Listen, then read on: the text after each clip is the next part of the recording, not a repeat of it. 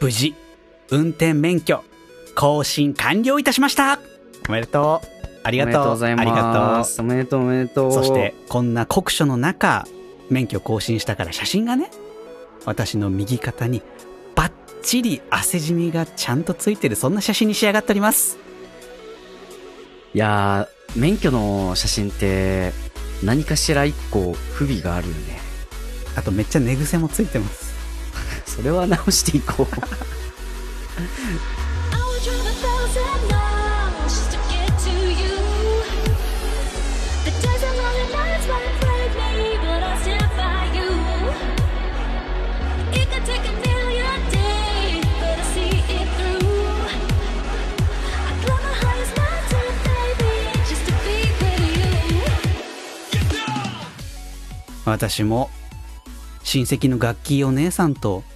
スイッチをするそんなお盆を過ごしたかったんだよペーターですそして楽器お姉さん、今年は帰ります。千葉です。あいるんだ親戚にいるんだ今年帰ればいるかもしれない。ああ本当よかったね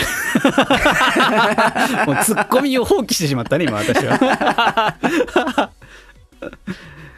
そうか芝君ギリ楽器はわかるのか楽器はわかる。あんまりね芝君その芸能人をほぼほぼわからない人種なんで。すそうだね。女性芸能人って、ガッキーと長澤まさみしかいないと思って。いっぱいいる。戸田恵梨香もいたか。世代がわかる。世代がわかるね。もっとね吉岡里帆さんとかね。いろいろいるから。未だにわからん。わかれよ。いい加減わかれ。そうねまあ私も言うてね別にそんな詳しいわけではないのであれですけどまあやっぱ任天堂スイッチの CM の楽器はいつ見ても可愛いなって思いますよねうん。こうあの結構無邪気な感じだよね。そうそうそう絶対本当の性格と違う感じのキャラクターでであの駅のさ交通広告 JR とかでうんうんうん。任天堂の広告が定期的にその楽器をメインに打ち出した広告をさやってるんだよ。そうあのリングフィットの時だとちょっとスポーティーな楽器がやってるやつとか、う。うん、で今の、えーとスイッチスポーツってあの Wii スポーツみたいなやつ？足に巻く。そうそうそうそうそうねサッカーやるやつとかの時もそのお盆で親戚の楽器と楽器がゲームしているね楽器と楽器？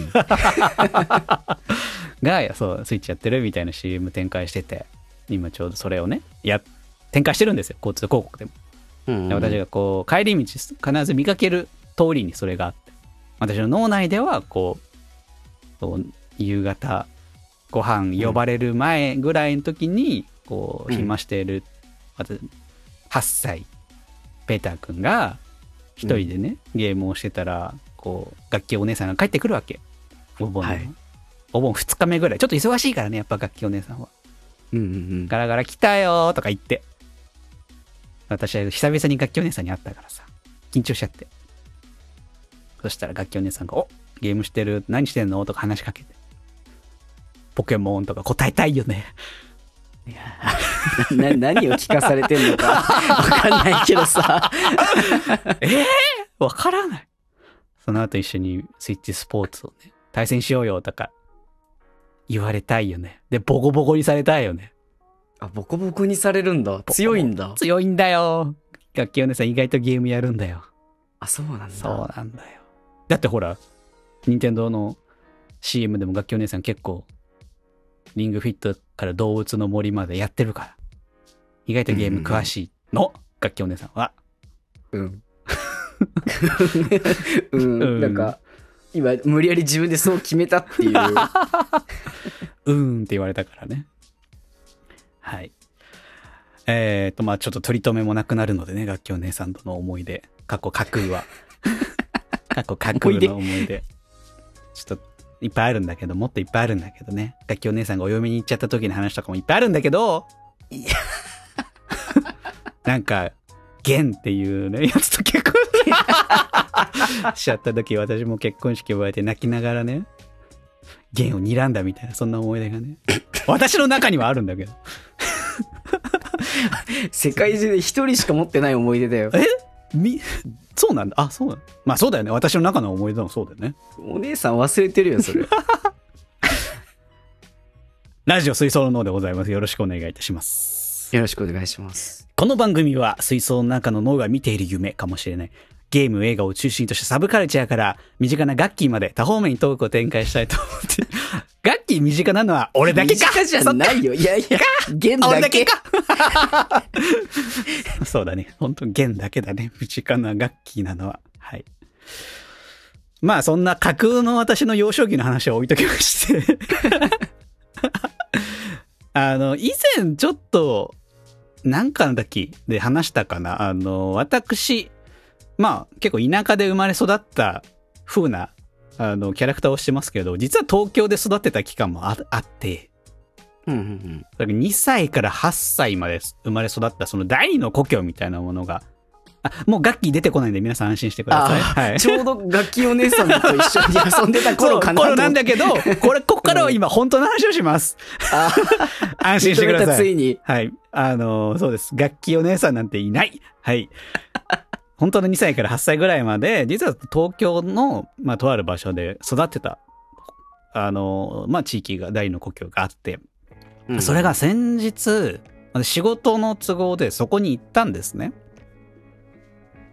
で、まあ、都内、まあ私もね、言うて、まあ、関東に住んでいるので、行こうと思えば正直、まあ行けるんだけど、わざわざ用がないと行かないような場所だったんで、うんうん。20年ぶりぐらいかな。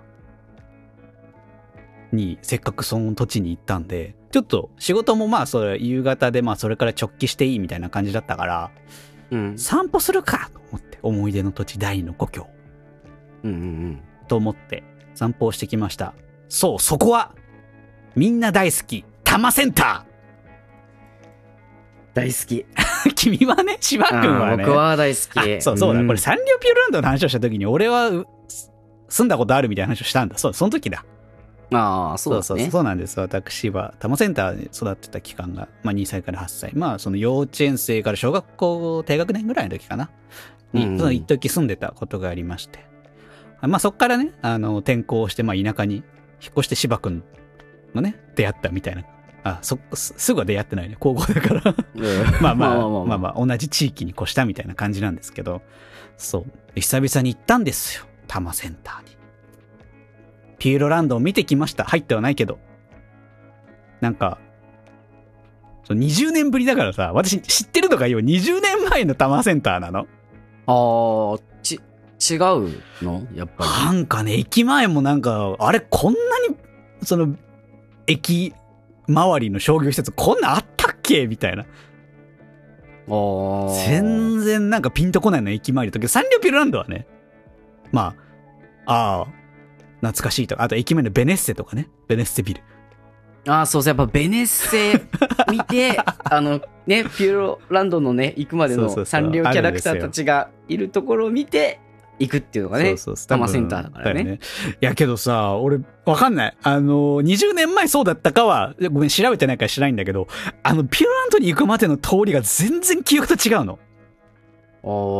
あんななんかゲームセンターとか飲食店とかなかった記憶なんだよね。まあ、結構綺麗だから新しいのかな？ドラッグストアとかがあったりさ。銀行とかめちゃゃくちゃあるじゃん。あれだよね。そう、ん通。り。あんななくって結構ただっ広くドーンとピューロランドがあったような記憶なんだけど、20年前の記憶だからさ、自信もなくて。うんうん。そう、まあ目の前まで行きましたよ、だからピューロランドので。なんか、ああ。まあ中はね、見てないからあれだけど、なんか記憶の中よりなんかやっぱちょっと廃れてる感じがあって、まあそれは20年前の記憶があるからかって。これはね、今、あれでしょう。予約制でしょ、入場が。多分そうなのかな事前にあれだもんね。そうけど、平日だったけどやっぱちっちゃい子とか、あと、女子高生みたいな感じの子たちとかもね、なんか遊んでるっぽかったんで、まあやっぱ固定ファンというか人気はあるなという感じでしたし。まあけど、駅周りはね、やっぱ移り変わり激しいから。そうだね。テナントとかも入れ替わったりとかもめちゃくちゃあるから。まあ、記憶ないのもね、仕方ないと結構変わってるんだろうから。と思って、自分の住んでた地域行こうと思って。駅からね、まあ、2、30分ぐらい歩いたあ結構歩くね。結構歩きます。そうなんです。結構歩くんですけど。行きました、歩いて。で、とよく覚えてるね。いや、なんかね、覚えてる覚えてる。やっぱ、地名とかはさ、さすがに覚えるんだよ。あと、施設、公園の名前とか、近所の大きい公園とか、はいはい、あったから、Google でそれ調べれば、あ、やっぱこの辺だ、この辺だ、と思って。で、テクテクテクとか歩いていったら、途中にやっぱさ、あー、この団地あったなーとか、誰々住んでたなー仲良かったよね、友達の。ことか思いながら歩いてると、やっぱ、駅から離れていくと、やっぱ、幼稚園生と駅周りの施設に自分で行くことってないからさ、ちっちゃい頃って。そうだね。住んでた周りの方がやっぱりずっといるエリアだったからさ、なんか、あ、この公園あったとかやっぱめちゃくちゃそっから思い出してきて、どんどん懐かしい記憶になったんだよね。で、そしたら、ら、やっぱさ、その幼稚園、小学校とかはやっぱ、これはやっぱ人生、その住んでた当時一番長く過ごしてたところだからさ、行きゃいろいろ思い出あるだろうと思って幼稚園、名前覚えてたからさ、ググって行こうと思って、近かったから結構。そしたらなんかね、ググっても出てこなくて。あれ？みたいな。あ、なんか、名前変わったりしたのかなと思って。けど、なんとなく場所を思い出したから、あ、とりあえず行ってみようと思って。近くまで行ったんだけど、うん。なくなってて。ああ、ほうほうほう。で、まあ、少子化とかあるしなと思って、悲しくなって、いつ亡くなったんだろうっていうのが気になったから、調べてみたら移転してました。ああ、なくなったんじゃなくないんだ。なってはなかったよかったと思って。なくなってたらさすが、いや、さすがに悲しくない自分が通ってた幼稚園なくなってたらさ、なんかやっぱさ、思い出の土地じゃん。まあ、母校というかね。ねえ、そういろいろ、だね。いろいろ思い出はあるからさ、あ、なんとか先生とか。に、懐いてたな、私とか。あ、犬飼ってたな、うんうんうんよぼよぼの老犬いたな、とかさ。あるじゃん。そんな思い出が詰まった場所が、まあ移転してて、まあちょっと遠くなってたから、まあ今日は、しょうがない、行くのやめようと。まだあるということは分かったから。まあまあまあと。で小学校が幼稚園のね、かなり近くにあった。私の通ってた幼稚園あ元の場所のねそうそうそうそう。もともと幼稚園が本来あった場所の近くに小学校もすごい近くだったから、あ、じゃあ小学校見に行こうと思って。小学校もまあ、こっちもこっちでね、思い出がいっぱいありますから、うんうん行こうと思ったら。あの、あったはあったんですけど、うん。うん。もうその、そんなめちゃくちゃいい小学校じゃなかったんだけどね、その当時。うん。なんかグラウンド広かったんだけど、一面人工芝になってて、ええすごい。え、すげえじゃんと思って、よーく、んその、こ校門というかさ、その正面玄関のところを見たら、小学校じゃなくなってて、そうなの？フットサル施設に変わってた。えええー小学校廃校になってましたあ、そうなんだ。悲しいよ思い出の土地が、幼稚園はな、移ってて小学校フットサル施設に変わってたよ少子化の煽りですね。東京も。へえ。うーん。廃校ってなんかそんなにね、ないような。ね、なんか結構田舎の限界集落とかのさ、生徒5人しかいないみたいなさ、うん。それが吸収合併してこの校舎は廃校ですみたいな、そんなストーリーぐらいしか聞いたことないじゃん、廃校って。ね、分校とかがさ、廃校になるとかさそうそうそうそうそう。あまりにも少なくなって維持できなくなったから吸収されますとかでわかる。東京だよあるんだね。いや、なんかどういう経緯でなったのかは知らないんだけど、そう。うんうん。まあ、校庭とかがそのリニューアルして、面影はちょっとあったけど、その土地をフル活用してたからさ。まあまあまあまあ、そんな悲しい思いをして。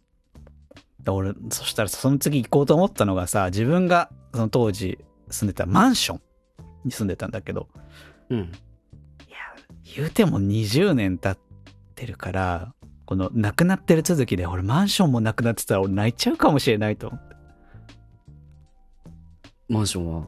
えーっと、もう覚えてたから歩いてい行ったんです。うん。結果は、ありました。あよかった。あ、よかった。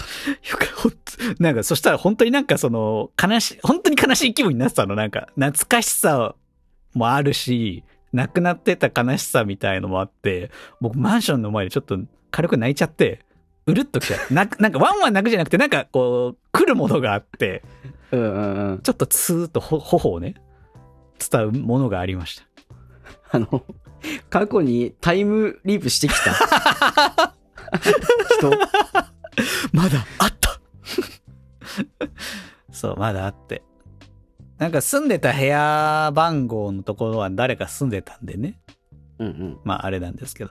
やっぱさ、その、まあ、20年経ってたからさ、うん。なんか私の記憶の中のそのイメージのマンションを思い出した時と、なんか全然一緒なんだけど、なんか一回り全部ちっちゃくなってるような感じがしたよ。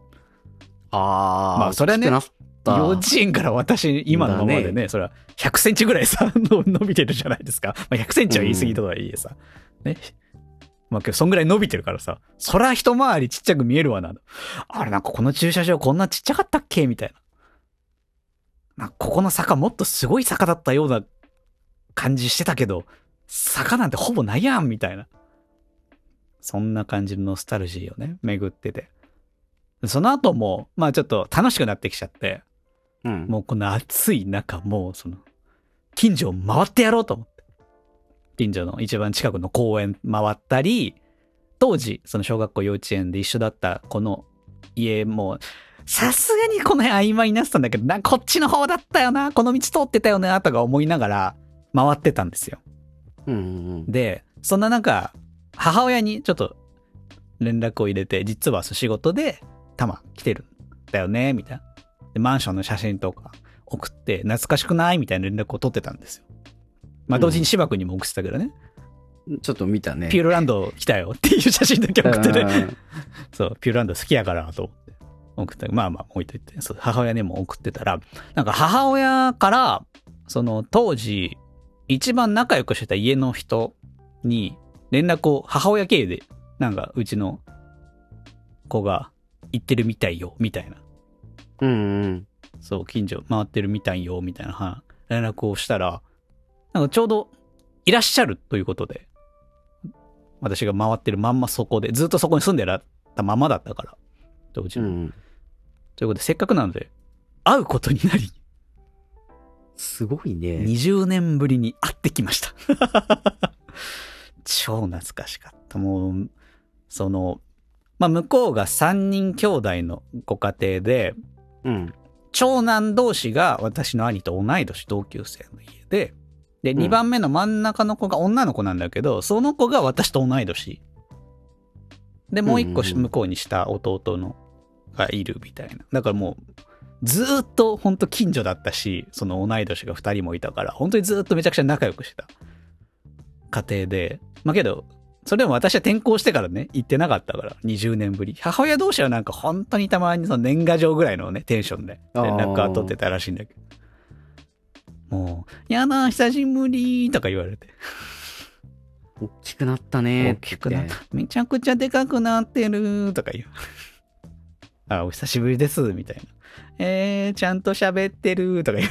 そら、幼幼稚園の頃の私がね、なんかもう、えー、えー、みたいなさ、年じゃんもう、半分喋らないぐらいの感じ。しかもおとなしい子だったからさ、兄の後ろずっとついて回ってるような子だったから、えー、サラリーマンやってるの？とか、まあ、近況をね。まあ、あの、せっかく、クソ暑かったんで、なんか飲み物をもらいながら、その人の家にちょっと、まあ、入れていただきまして、上がらせていただきまして、なんか写真とかさ、見ながら、あの、まあ、近況だったり、懐かしいお話を、思い出話をして、そんな時間を過ごさせていただきました。めちゃくちゃ懐かしかったっすね。いえなんか友達の親に会え、会うって、なかなかないからね。まあね。まあけど、本後にだって。本当に、本当にもうその、当時住んでた頃はもう本当にもう毎日その人の家族と遊ぶぐらいのさ、うんうん。まあ子供同士がね、どっちかの家に遊びに行ってるみたいな。ずーっと放課後は、みたいな。兄貴が遊びに行くから私が後ろついてって、ついでに上がってて、みたいな。ゲームをしてるのを、64二人がやってるのを私が後ろで見てるみたいな。そんな、そんな感じで毎日やってたからさ、バンジョーとカズイを二人がやってんのを私が後ろで見てるみたいな。そうそうそう。だったから、まあまあ、それぐらい仲良い、その、まあ、いわゆる幼馴染的なね、感じの家庭だったから、まあ、まあ、会うまで一旦珍しいイベントだったんじゃないかなと思いまして。まあ、そんな感じの、なんだか、ノスタルジーに溢れる、そんな出来事が最近ありまして。非常にね、まあ、その、転校とかそういうのを経験した人じゃないとこういうのって起きないじゃん。ずーっと地元に住んでる人とかだと。そうだね。うん。なんか、その、一人暮らしで、出た。その大学から一人暮らしで、まあ、一人立ちした人が地元に戻るのとまたちょっと違うんじゃないかな。私その、8歳までしかいなかったからさ。うんうんうん。そう。と、今の私のそのね、まあその長く住んで田舎の方の地元に帰るのとまたちょっと全然違うんだよね。なんか物心曖昧な頃の思い出が、こう解像度が一気にグワンって上がった感じだったから、はいはいはなかなか体験イベントとしては、まあ珍しい体験をしたなというのが、まあ先日あったことでして。あの、ちなみになんですけど、この一連のイベントの中で一番驚いたことが一個だけあって、い。うん。あの、住んでたマンションの話したじゃないですか。うんうん。まあ思ったより小さくなってた。で、住んでた部屋番号、誰か住んでたっていうお話をさっきしたんですけど、住んでた人の名字が、え、芝くんと全く同じで、超ビビったっていう。そうなんだ。そう、えー、と思っちゃって。おまって思った。えー、もしかして、僕も実家変わってる？帰ってないもんね、芝くん実家。うん、そっち行っちゃったんかたな。ま住んでっか？というのが、まあそんなことがありましたというお話でした。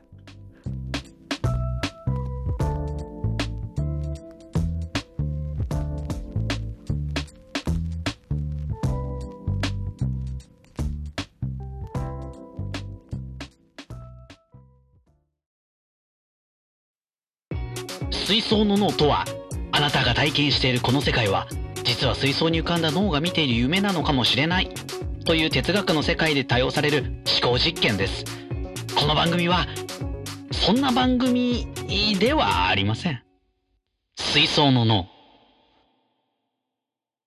ペータならわかると思うけど、はい。東京生まれ。まあ、はい。さっき話し俺たから、ね。は東京生まれヒップホップ育ち。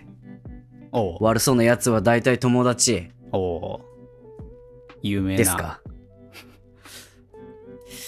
まあ、ゲームやってるメガネかけてるやつは大体友達かな。まあこの東京生まれヒップホップ育ち。悪そうな奴は大体友達っていう、はい。このフレーズだけがまあ一人歩きしてる。まあ、やたらね、有名だよね。もうドラゴンアッシュのグレイトフルデイズっていう曲があるんいだけど、この曲の続きというか、この曲から発展した騒動って知ってる？私ね、これね、意外なことに知ってるんですよね。おお いろいろ知知ってるんですよ、その騒動だけはなぜか。驚いた。なんか今日はね、結構まあ実は多分有名かなと思うんだけど、うんまあ、この話をしたくて、はい。まあ、どんなことがあったかっていうと、まず、あの、ドラゴンアッシュの曲なんだけど、悪そうなやつが大体友達なのは、あの、ラッパーのジブラ。はい。数年前は、あの、テレビ朝日かな？フリースタイルダンジョンとかの、あの、オーガナイザーっていう形でね、結構テレビ出てて有名だったけど、うんうんうん。まあ、この曲にフィーチャリングで参加してたジブラが、まあ、その後ドラゴンアッシュの MCKJ と、あの、うんうん絶縁みたいな感じになっちゃうっていうね、のが、まあ、簡単な説明なんだけど、そうだね。うん。で、その理由がね、理由もも、もしかして知ってる？知ってる。おなぜか俺こんな騒動知ってんだよな。これがまあ2000年に出したドラゴンアッシュがリリースしたサマートライブっていう曲。はいはいはいはい。で、この曲の、あの、その KJ の、ドラゴンアッシュのメンバーの KJ のこの声の出し方。うんまあ、ラップで言うとこうデリバリーって呼ばれたりするんだけど、デリバリー？あの、ささやき声でラップするのか、ダミ声でラップするのか、とか、あ、まあ特徴みたいな。声の出し方？そうそうそうそうみたいなのをデリバリーとかって言うんだけど、これが。がまあジブラに似ていてどんな感じなのって言って、説明できるもの？ななんかちょっと前にすると「俺は東京生まれヒップホップ育ち」みたいなさ、まあかる？確かに確かに。うこんな感じの？うん。感じのたサマードライブっていう曲でやってて、はい。で、その曲の PV で、あの、KJ の姿が、まあ、当時のね、あの、ジブラの、はい。こう、まあ、ダボダボの服装にさ、ドレッドの髪型で、うんうんうん。ブレイズかな？ドレッドというか、ブレイズ？あの、編み込みみたいなさ、ああ、はいはいはいはい。ラザ・ラッパーみたいな、うん。ああいう感じの姿をしていて、まあ、ジブラに似てるっていうことで、はあ、はあはあはまあ、ジブラこれはパクってるだろうと。ジブラパクってるだろうってことで、まあ、あの、ジブラ側が当時所属してた、まあ、ヒップホップではそのグループみたいなことをクルーとか言うんだけど、あ。はい。所属してたクルーのキングギドラっていうクルーから、はい公開処刑っていう曲を出しまして、出ました、公開処刑。はい。はい。これはまあ有名な曲で、はい。で、この曲の中でジブラがラップすることによると、星の数ほどいるワック MC。ワックっていうのは、まあ、クソザコ MC みたいな意味ね。ワック MC。うんうんうん星の数ほどいるワック MC、これ聞いてビビって泣く MC、まあスキル磨きなめいめい、覚悟決めんなお前だ KJ って。七しでね、うん。あのーディスったのね。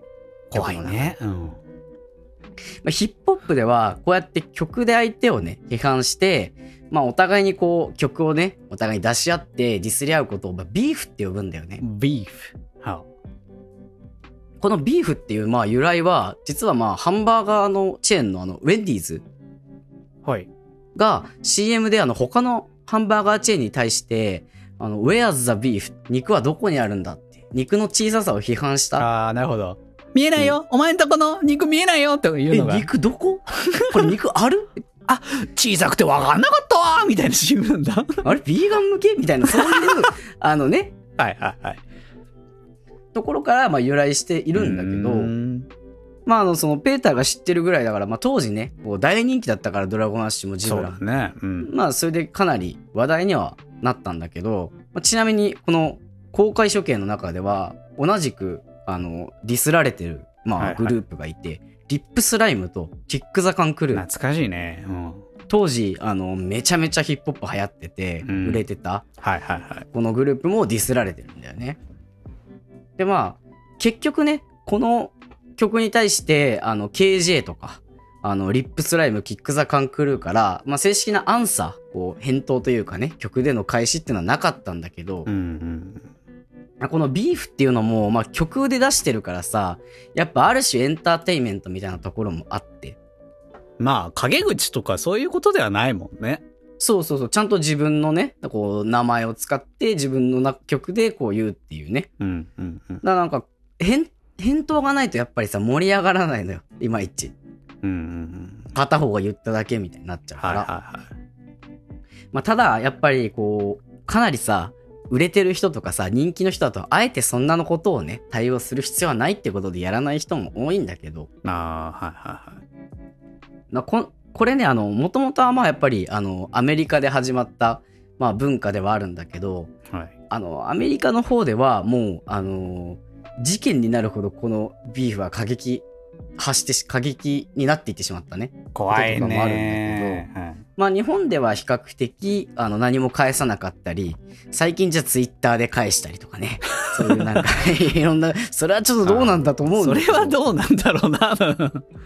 まあいろいろそういうのもあって、はいでまあ日本で起きたビーフで、で、やっぱ曲が生まれるから、やっぱいい曲が生まれるっていうのもあるのね。かっこいい曲が。なんで、おすすめのビーフというか、いい曲が生まれたなっていうビーフをね、紹介をしたいんだけど、いいじゃないですか。まあ公開処刑はいいんだけど、曲のやりとりがなかったっていうのがあって、まあ、肩透かしな感じなんだな、多分。そうなんだよ、そうなんだよ。で、これでジブラがディスられて、あの、返事を実際にして曲のやりとりが起きたビーフっていうのがあって、ほこれがラウデフっていうラッパーがジブラに仕掛けたビーフなんだけど、う。ほうほうほこれ実はね、あの、オットタクシーの、あの、主題歌かな？で参加してるあの、パンピーいるでしょ？う。うんうんうん。バンピーさん。パンピーが、あの、別名義で、このラウデフの、あの、ビーフの、ジブラに噛みついた曲のビートを作ってあげてるっていうね。実はそういう事情があって。うん。まあなんか、だからやっぱかっこいいんだよね。とにかくラウデフって人もビーフ、あラップが上手くて。うんうん。で、このまあビーフの意図としてはね、まあラウデフっていうラッパーが売名のために喧嘩をふっかけたような。最近ダサいんじゃないですか？みたいな話でね。噛みついてきたふっ。かけて噛みついて。で、まあジブラもそれに対してね、ちょっと返して。で、ラウデフもそれに対して返してっていう応酬があり。ほただラウデフはこのビーフでかなり名を広めて、売名は大成功して。う。ああ、すごいね。そうそう。で、後にね、あの、和解して、ラウデフの曲で、あの、シャウトって言うんだけど、うん。あの、曲の最初にさ、ラッパーとかがさ、イエイイエイイエイ、なんとかレペゼンみたいなさ、ああ、なんか言う。ないないだぜみたいなはいはいはい。やつを、あの、ラウデフの曲にジブラが参加してくれて、こいつがラウデフみたいなうーん。ことやってくれるっていう、まあ、和解を果たしてるっていうね。まあめでたし、めでたしなビーフなんだけど。はい。これがまあいいビーフなので、ぜひ聴いてほしくて、あの、1曲目、まあ YouTube に上がってるんだけど、まずはいラウデフが仕掛けた1曲目、Kill M って曲で、キル M。はい。それに対してジブラが Die by Beef って曲で返して、はい。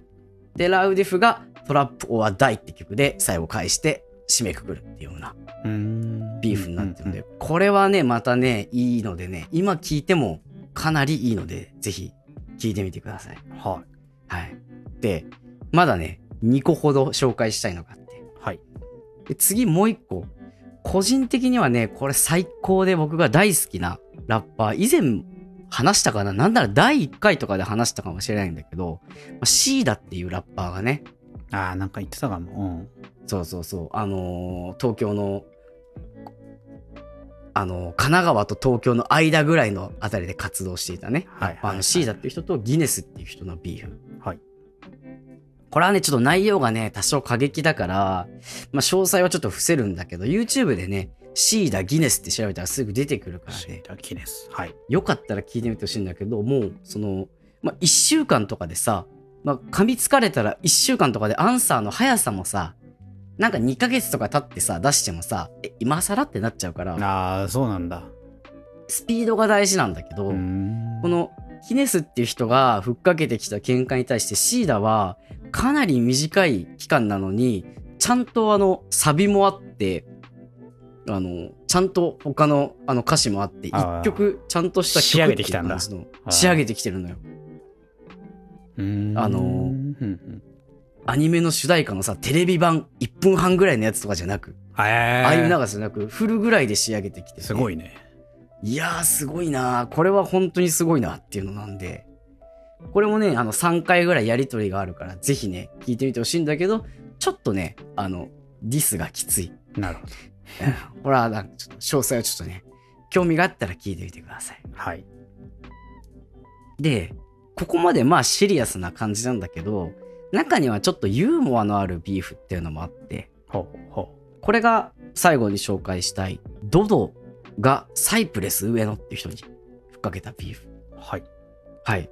まあこのドドっていう人は神奈川県川崎市のラッパーで、はい。サイプレス上野っていう人は横浜のラッパーなのね。神奈川県横浜市の。で、ちょっとね、あの、下ネタっぽいのも含まれるから曲の内容に。そこだけ注意してほしいんだけど、はい。まあまずドドっていうラッパーが、あの、サイプレス上野、略してサウエって言われてて、サウエ。はい。まあ、テレビとかでもね、一時期出てたから、まあ有名かなと思うんだけど、うんあの、サウエ死ねっていう曲を作ったの。えーストレート それはドドからまあ出てきて、うん。それに対してかなり結構短い期間でサイプレス上野はかなりユーモアのある人だから、うんうん。あの、サウエ死んだってよっていう霧島かな？ンサーして、そう、霧島の頃なんだよね、確かね。そんな感じではいアンサーを出してて、これがね、あの曲のタイトルはこんななんか、ね、かなりバチバチな感じなんだけど、内容はかなりユーモアがあって、うーん。ぜひね、いいのでぜひ聴いてみてほしい。これ、はねドドはね、ちなみにそんなね、サウエ死ねなんて言ってるんだけど、今はもうね、もっと穏やかな内容の、あの、ラップをして、かなり、あの、若い層からも人気のラッパーなんでうーん。こういうねあのビーフからね音源もぜひね聞いてみてほしいなっていうはい。あのビーフっていう文化が意外と面白い。っなるほど。ね今も小競り合いみたいなのもねいろんなラッパーがしてるんだけどね。どうしても SNS 時代だから SNS でなんか やり合ってしまったり SNS で返事とかっていうねちょっともったいないことにもなってる。そっちのが手っ取り早いのかもしれないけどね。まあね。ただやっぱねラッパーっていうところを見るとねラップで返してほしいよなっていうのはね、まあ作品で言われたら作品で返すのがまあ、ねえとは思うよね。ねえ、そうなんよね。こんな感じでね、日本でおすすめの楽曲が生まれたビーフっていうのが、まあ、紹介した3つがあるんで、よかったら聞いてみてください。はい聞いてくれないとディスっちゃいますので。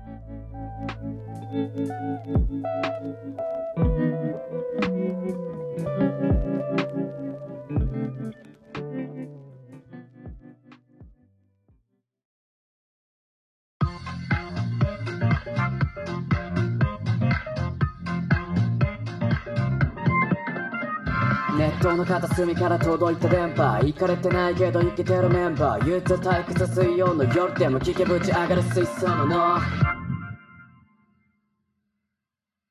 メッセージが来てたので紹介したいと思います。お願いします。ふつおたのコーナー。ふつおたを読むコーナーです。それをコーナーと言っていいんでしょうか？はい。それでは1通目。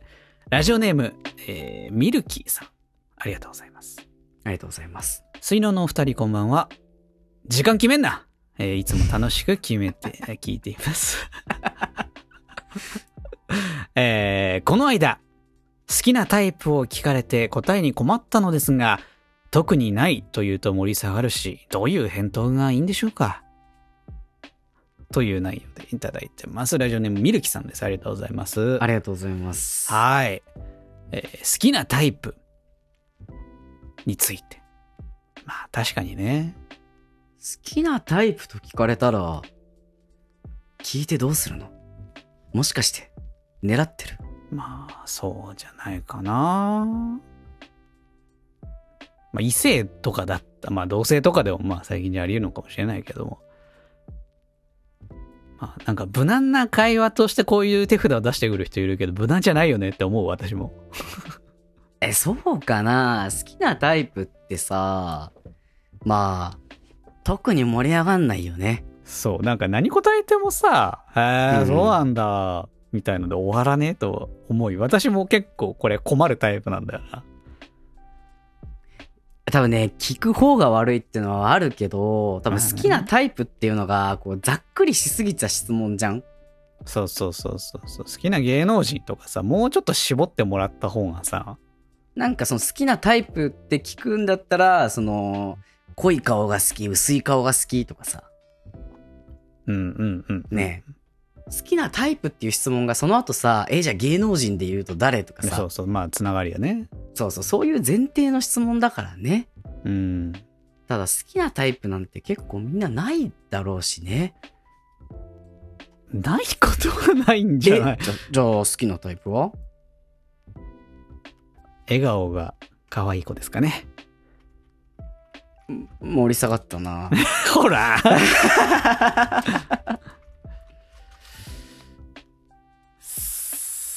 そうなるよな。だまあもう、その、いなくてもいいけど、個人を特定できるぐらい、あえて細かく答えちゃうとかね。はあ。特にないけど、まあ、w スポーツしてて、はあはあはあはあ。なるほどね。うん。なんか、弦と関係を持ってて、おーおーおーおー弦と関係を持ってて。はい。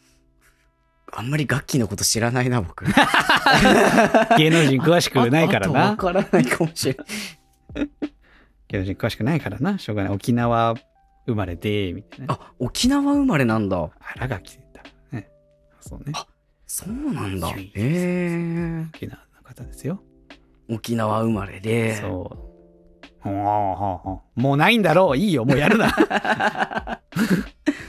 あ、そうね。誰か特定の芸能人を思い浮かべてそれを言うのはまあ確かに無難。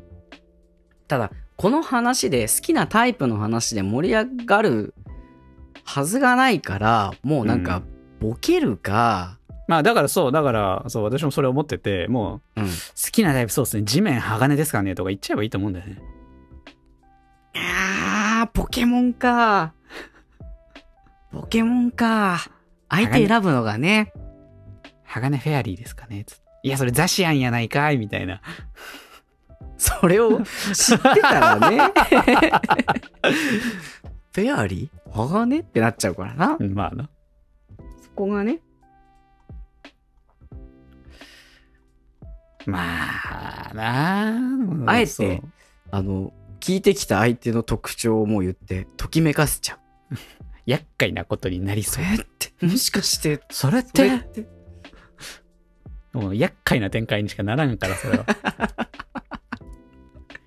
もうこれ質問が悪いから返答しなくていいと思います。まあ、返答しなくていいというか、なんか、別に、返答に困りますよね、みたいな返しでいいと思う。うんうんうん。なんかやっぱフィーリングですよね。なんか別に一定のタイプとかなんかないんですよね、みたいな。好きな、好きになった人がタイプですとか言っちゃえばいいと思う。まあ、それがやっぱ無難ではあるけどね。そう、別にそんな間違いじゃない。下がらないようにっていうと、なんかまた、ねえ。まあ、その、なんだろう。この方が、まあ、性別がどっちかわからないけど、まあ、こういうの聞かれるの女性の方が多そうだけどさ。うん、うん、まあ、女性で、その周りにいるのが、まあ、男性かつちょっと年上が多かったら、その、まあ、その、そこにいる人たちに、まあ、大体当てはまりそうなことをやんわりと言う方が盛り上がるんじゃないのとは思います。ふんわりね、年上派ですとかね。結構包容力ある人の方が好きなんで、ちょっと年は上の方がいいかなとか言えば、その場は盛り上がるんじゃないですか。答え方としてね。うん。なんか細かいところに僕は言っちゃうかな。なんか、その場その場で変えてるけど言うことは。あの、食べ方が綺麗な人ですか？ねとか。ああ、なるほどね。育ちがいい人なんだな。うんうん、とかね、そういうあえて細かい、なんか甘く、カレーは甘口派の人ですかね？とか。あカレーのダメなんだ。あ確かに辛いのダメな子の方がキュンとするな。あ、けど激辛食う子もキュンとするな。激辛食って汗かいてたりするとキュンとする。うん、多分俺は私は私で好きなタイプ、うん、細かく言うとドン引きされるぐらい細かいのが出てきそうだからで、ちょ、ちょ、ちょっと少しだけ聞いてみようかな。好きなタイプは。好きなタイプ。じゃあ、細かいところ？細かいところで。あのね、喋ってる時とかに、こう話してて盛り上がったりする時に、ちょっと目見開いちゃうことが好き。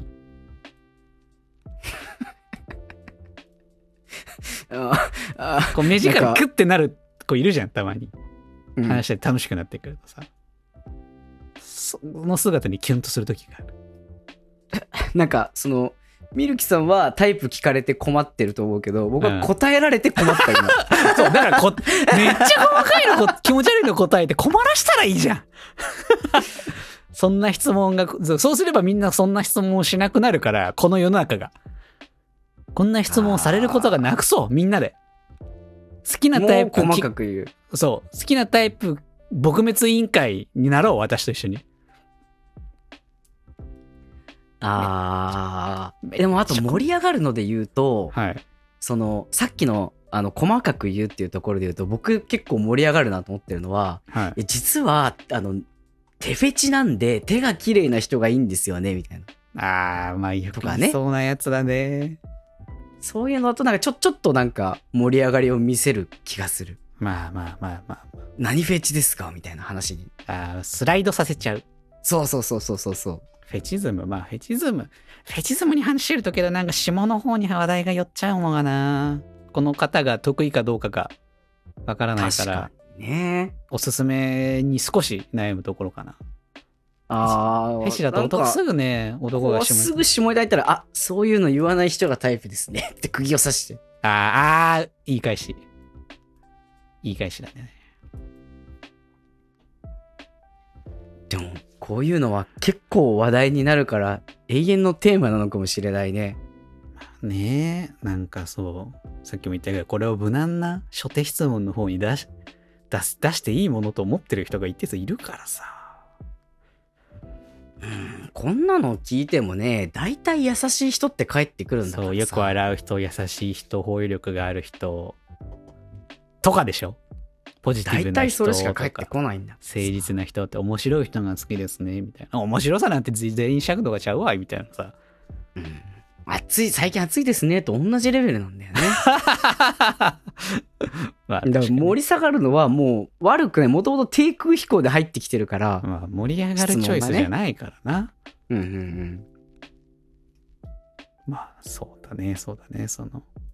アイドル育てソシャゲとかだったら、バッドコミュニケーションって出るタイプの選択肢なんだよね。確かにこの質問はバッドコミュニケーションだそう、ね。パーフェクトコミュニケーションじゃないと思うんだよね。だから、まあ、ぐちぐち言いましたが、返答しなくてよろしい。というのは、まあ、それは極論すぎるので、選択肢としていくつかあるのが、超絶無難な返しをもうして気にしない。盛り下がる。もともと低空飛行だから盛り上がる、盛り上がらないという前提で返す。気にしない。もともと上がってないから下がってもいない。そう。うん気にしない。どん底の質問。そう、もう全員どん底、這いつくばってる時間帯だという認識に切り替える認識をっていうのが一つと、もう一つが私と一緒に好きなタイプ質問撲滅委員会に所属して、いや、喉仏がですね、とかなんかそういうさ、細かいことを言う、みたいな。うんあの、なんだろうな。え、手フェ、手フェチなんですけど、とか、いうぐらいのに解像度じゃなくて、もっともっと細かいところを言う。あーもっともっとそのこういう動作をしてる時にこうなってそういう時にこうなっちゃう人がいいんですよ。そうそうそう。そういうのがタイプなんです。ああ、うーんしか言えない回答をする。っていうのが、確まあ、ね。二つ目の選択肢。盛り上げるといったらツッコミどころを作ってあげるか別の話題を広げられるようにしてあげるしかないのかもしれないね。そう。うんうん三つ目が、えーっと、なんだっけ、鋼フェアリーだっけ。あれ、それは却下だっけ？うん盛り上がるかと言ったらうん相手次第だな。そうだね。ザシアンやないかいっていうツッコミをしてくれる人を探す だけかな。鋼フェアリー強いですからね、やっぱね。ぐらいの回答ってことでよろしいですか？他ないですか？大丈夫ですか？ああんまり聞かれたことないな。あ、本当？気にならないのかな？僕のタイプは。まあ、そうかもしれない。なんか変わった子好きそうって思うもん。あ、そう。やっぱダメだ。タイプのやっぱ話盛り上がらないね。何も盛り、だって別に人それぞれあるし、その人のタイプ知ったところでね、ね、どうにもならないしさ。うん。ね、やっぱ撲滅委員会だ、これ。ああみんな入りましょう。一口500円から入れます。よろしくお願いします。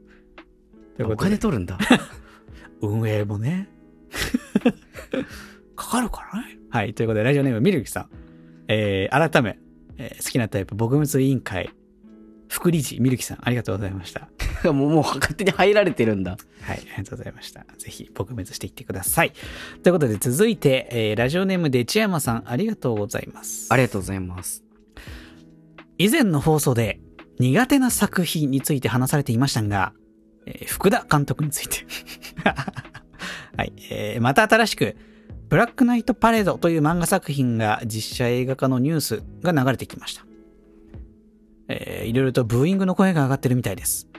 私もこの作品は原作が好きなので少し複雑な思いがあります。どうすればよろしいでしょうかということで、てちやまさんありがとうございます。ありがとうございます。えー福田監督についてですよ。散々言ったんですけども。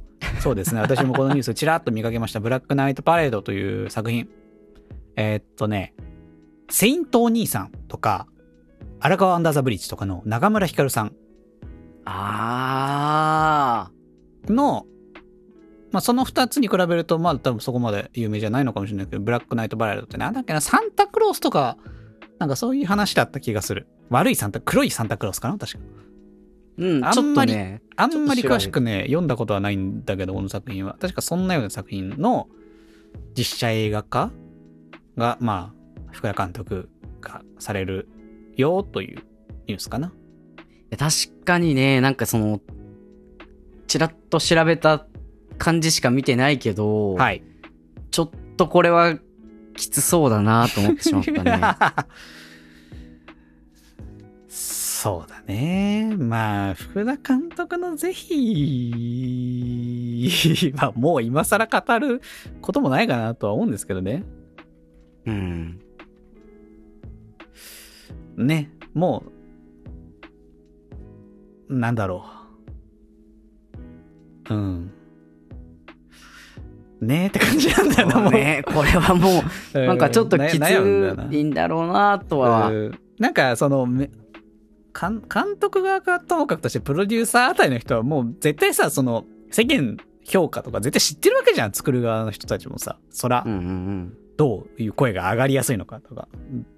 分かってる上でさ起用してるからさそのまあその炎上狙いみたいなところもあるんでしょ話題性のために。こういう、こういった作品がさ、その、うん。ちゃんと受けてる層もある？まあ工業的な話をするとさ別に他の方角に比べればさ興行収入はまあそれに高いわけですよ。うん。福田監督の作品って。うん。ほどほどに。他のマイナーな邦画に比べればだけどね。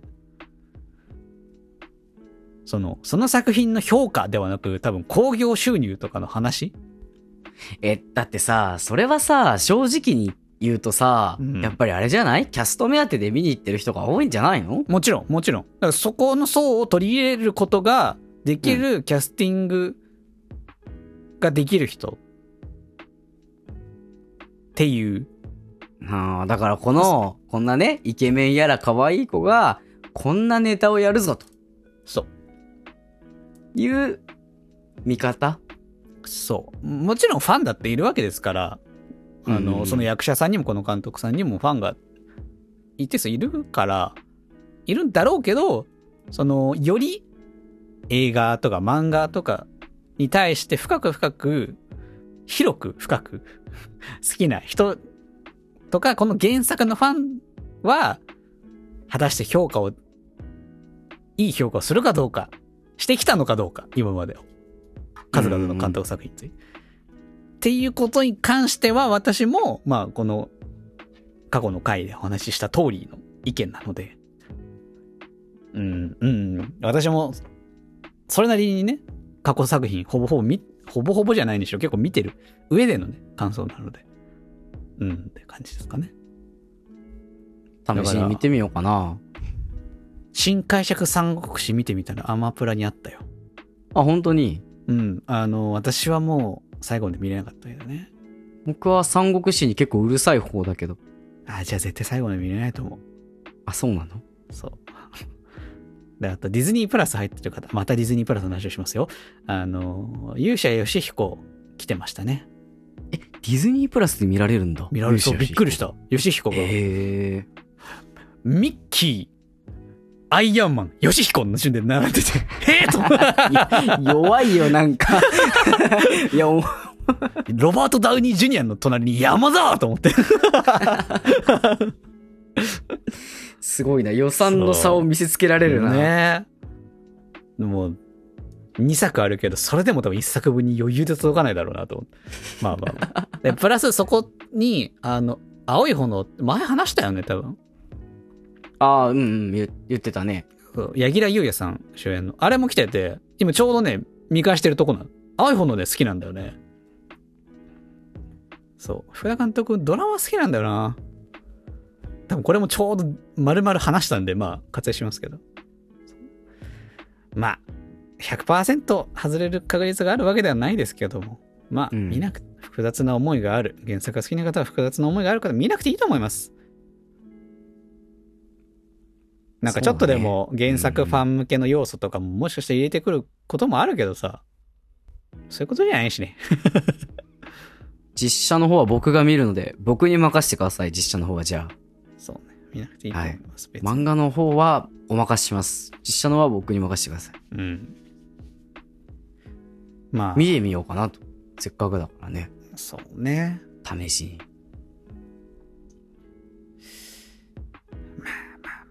もう、福田監督の話はなんか、あの、逃げ切らない感じになるのでもいいんじゃないですか。別に。はい私もこドラマの作品は好きですしね。うんうん。ね。うん。もういいじゃないですか。ブラックナイトパレードの実写映画はスルー、スルーで。それでいいんじゃないですか。原作ファンはするでいいと。まあどうしても見たいってなったら、うん一回記憶を消して、あ、なんかたまたま映画館に行ったら、あれ？チケット買ってる？あ、見てみよう。あ、あーこういう作品なんだ。えー、原作一回忘れて、で、映画見た後も映画を一回忘れて、うん。原作をもう一回読み直して、あ、この漫画面白いって思って、見た記憶をなくせばいいと思います。それぞれ。映画見る前は漫画の記憶をなくして、映画見た後は映画の記憶をなくして、どっちか片方の記憶しか持てない。そうそう、同時で両方、記憶を持ってると苦しむと思うんですよ。紐付けちゃダメだから。そうそう、それぞれ単独作品。と思ってみれば、まあ、この映画あんま面白くなかったか、なのかなってなるのか、まあ映画としては別に単品作品としては、まあまあまあ普通じゃんってなるのか。うんうんうん。っていう純粋に見れるから、一回記憶なくしてもらえばいいんじゃないかなと思 いますよ。はい。もうこれ以上この番組で福田監督について語ることは一切ないと思いますので。ねえ、どこにファンがいるのか私はわからないけど、まあきっといるだろうから。うんファンファンの方にごめんなさいね。ごめんなさいね。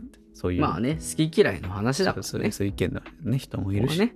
どんどん逃げ切らなくなるからもうこれぐらいにしとこうか。そうだね。はい。ということで、えーラジオネームでちやまさん。ありがとうございました。ありがとうございました。はい。ということで、メッセージは以上になります。番組ではメッセージを募集しております。メールアドレスは、水のラジオアットマーク Gmail.com、水のラジオアットマーク Gmail.com、水のラジオのスペルは suinouradio アットマーク Gmail.com、または番組公式ツイッターアカウントでの DM、ハッシュタグ水のをつけてつぶやいていただきますと番組で紹介させていただきます。コーナー、普通だ、いわゆる普通のお便りです。どんな内容でもお待ちしております。テーマメール募集コーナーマンスリーテーマ狙い撃ち。一つのテーマを決めて皆さんからメッセージ募集しております。現在、夏やることやったことで募集中です。どしどしお送りください。作品レコメンドコーナー、マイリスト共有中、映画、アニメ、本、漫画、音楽なんでもいいのでおすすめし合うコーナーです。運命のダイスロー川柳。ダイスの出た目で川柳を読むコーナー、現在は533の形で募集しております。と。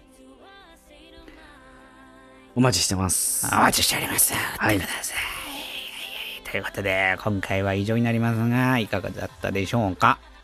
はい。あのー、Spotify の方からも送れるそうなのでね。あ、忘れてました。はい早速忘れてましたね。そう、Spotify からもコメント送れるようになってて、私も細かくチェックする癖をつけたので、こちらからも気軽に送れますので、お送りくださいねと。はい。はい。ありがとうございます。ビーフ。もうけど、ジブラさん、ジブさん。うん。もう最近はもう20の父ちゃんのイメージしかなくて。そうなんだよね。もうなんかその言い始めるとね、いろいろあるんだけども、あのー、のりきよっていうラッパーのね、仕掛けたビーフに対して、ツイッターで、あのー、アルバムでアンサーしますって言ってから、ジブさん何年経ちました？待ってますよ、僕はまだ。そうね。そういう思いもあるわ。けど、あと、あ私があんまりヒップホップ界隈詳しくないですからね。あんまり。うんうんうん。20の父ちゃんか、あとは、あの、フリースタイルダンジョンで、DJ チーズ、ビートください。ってやってた人ねカモスーってやってる。一通りの、あの、あれをやってる人ぐらいのイメージだったわ。そうだねまあ、うん20のお父さんだね20の父ちゃん。うん まあ昔はね、こういう尖ってやってた時期もあったよっていう感じなのかしら。そうまあ娘にねなんか迷惑があったら嫌だろうからね あんまり派手なことはできないのかもしれないね、まあまあ丸くなりますわな、ラッパー、尖ってたラッパー。まあ、まさしくビーフ、オアチキンって感じですか。そうなんですビーフしないとチキンになっちゃう、なるほどね。はい。大丈夫かなこんな感じ。はい。ということで、それではまた次回お会いいたしましょう。バイバイ